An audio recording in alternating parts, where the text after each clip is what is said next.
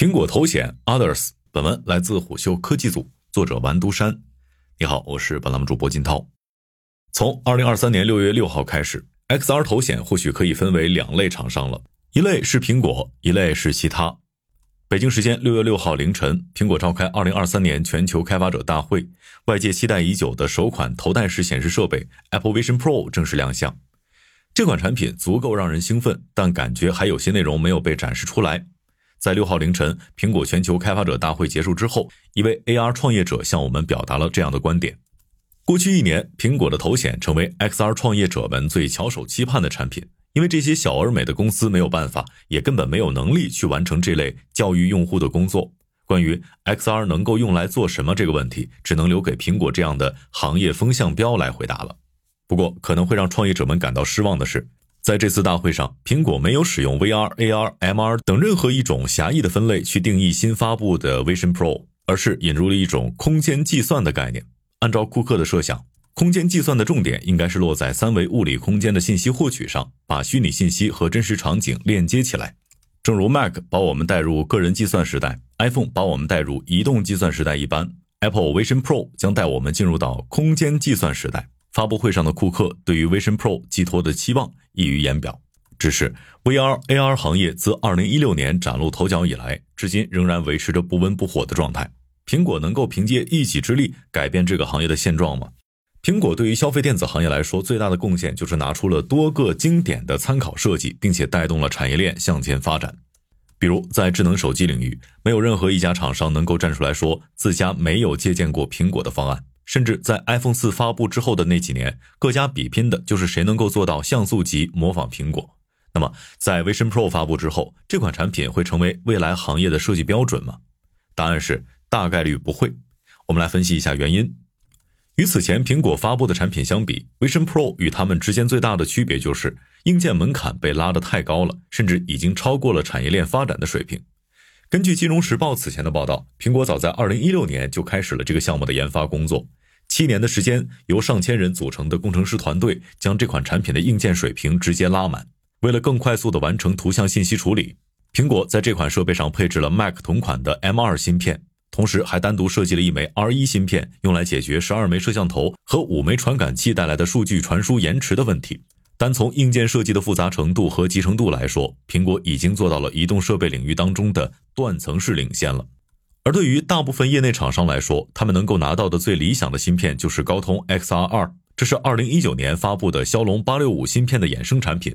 它的性能与苹果 M2 芯片几乎不是一个时代的产品，因此芯片就也成为了横跨在苹果和其他 XR 头显厂商之间的一道天堑。无论苹果后续在功能上如何升级，业内都很难跟进。同样的问题也存在于交互方式上。应该说，Apple Vision Pro 的交互逻辑可能是最理想的交互方式，也就是通过手势、眼睛和语音的混合输入来完成控制。在此之前，XR 行业内的交互方式大概可以分为两个流派：以 Quest 2为代表的手柄派，另一派则是通过手机、PC 等终端操作的串流派。而苹果完全颠覆了上述的交互逻辑，开创了一种最贴近用户自然使用习惯的方式。不过，这种交互方式，其他厂商短期内仍然很难借鉴，这是因为技术差距过大。一位 AR 创业者向我们表示，过去安卓厂商参照 iOS 的交互设计，只需要重写代码来减少操作层级和指令手势就行。但眼动跟踪、手势追踪和语音输入的结合是一套非常复杂的算法，就算能够攻克这套算法，这些厂商也没有足够算力的硬件作为支持。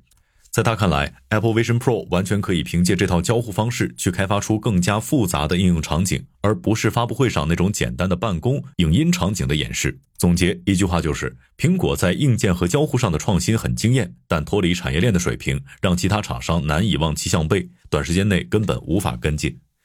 在乔布斯时代，苹果产品极富工业设计的美感，成为无数业内公司参照的标准。而在库克时代，这种工业美学则逐渐演变成了对性能的极致追求，给人一种大剑无锋、大巧不工的感觉。现在，凭借这款领先时代的 Vision Pro，苹果可以孤芳自赏了。说完苹果那些某种程度上不具参考意义的创新，我们再来聊一下苹果能够给行业带来什么样的转变呢？最直观的，苹果为 XR 市场带来的提升是毋庸置疑的。从去年下半年开始，疫情带来的宅经济需求逐渐消退之后。，XR 行业也就不可避免地显现出衰落。根据第三方调研机构 IDC 的统计数据，二零二二年全球 AR VR 出货量为八百八十万台，同比下降百分之二十点九。而在今年一季度，VR AR 产品出货量进一步下跌至百分之五十四点四。虽然 Apple Vision Pro 高达三千四百九十九美元的定价，让这款产品注定和大众消费市场是无缘了，但它最大的意义是能够让消费者主动去了解 VR AR 能够用来做什么这个问题。今年年初，在与 AR 公司 Xreal 创始人徐驰的对话当中，他曾经向我们表达过这样的一个观点：苹果在消费电子行业当中没有直接竞争对手，但这家公司进入到 XR 赛道之后，可以让消费者意识到我们当下所处的时代。完全可以在手机和电脑之外使用起第三块屏幕。Apple Vision Pro 对于行业的意义便是如此。另外，自2016年经历了一次小高潮之后，XR 行业缺乏内容生态、缺少杀手级应用的这些声音始终不绝于耳。但是在苹果的带动下，这一现状正有希望得到改善。在这次的开发者大会上，库克提到将与 Unity 展开合作，双方的这次合作有很强的针对性。毕竟，XR 应用当中涉及大量 3D 场景的构建，而 Unity 正是全球最大的 3D 引擎公司。而在内容生态之外，Apple Vision Pro 也将对整个 XR 产业链的发展起到极为关键的带动作用。从目前已知的信息来看，苹果在显示方案上一改行业惯用的 LCD 或者是 OLED 面板，而是使用了两枚 Micro OLED 微显示屏。这个来自于索尼的深度定制化方案，在1.3英寸大小的面积上实现了比 4K 电视还要密集的像素密度，在成像效果上有着跨越式的提升。它的价格也不一般。根据科技媒体 XR Daily News 之前的报道，索尼给这个屏幕模组的报价高达280美元到320美元，这已经超过了很多 VR 头显的售价。不过，从去年年初开始，已经有多家中国厂商在跟进这一技术，其中就包括京东方和华星光电这样的显示巨头。有相关信息称，京东方在今年五月举办的国际显示周上，展示了一块与索尼方案同样大小的 Micro OLED 显示屏，而且按照计划，国产 Micro OLED 微显示屏将在今年第四季度量产。到那个时候，Micro OLED 方案的成本大概率会降低。此外，还有一种被看作是 XR 头显终极显示方案的 Micro LED，也可能会加快这种全彩方案的量产进度。与 Micro OLED 技术相比，Micro LED 在功耗、亮度以及对比度上都有着全方位的优势，而且非常适用于室外的场景。但目前全彩 Micro LED 方案的量产难度还是比较高的。一位产业投资人向我们透露，苹果与 Meta 此前都在中国大陆考察过 Micro LED 方案，并且与多家公司签下了相关的订单。随着 Apple Vision Pro 的发布，业内终端厂商未来可能会重点考察这一赛道，从而实现在显示效果上的差异竞争。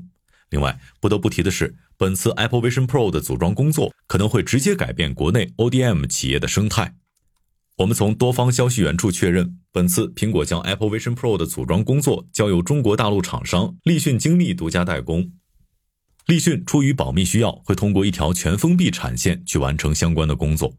这次合作的核心意义有两点：首先，ODM 企业过去始终是低附加值产业的代表，比如根据《金融时报》之前的推断，在 iPad 它的标准物料成本当中，富士康的代工成本仅占百分之二。而由于 Apple Vision Pro 的加工检测难度较高，再加上这款产品小批量生产的特性，此次立讯精密的代工费用会有大幅度的提升。其次，有业内人士向我们表示，苹果已经向多家产业链厂商给予了资金和技术上的帮助，他们希望这样做能够满足 Vision Pro 的生产需求。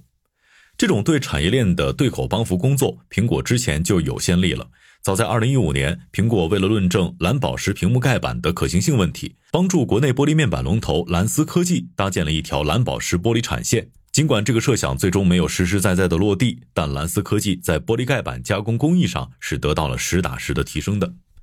而 XR 头显所涉及到的产业链厂商的数量可能多达上百家企业。从这个角度来看，业内没有其他任何一家公司能够发挥出苹果的带动作用。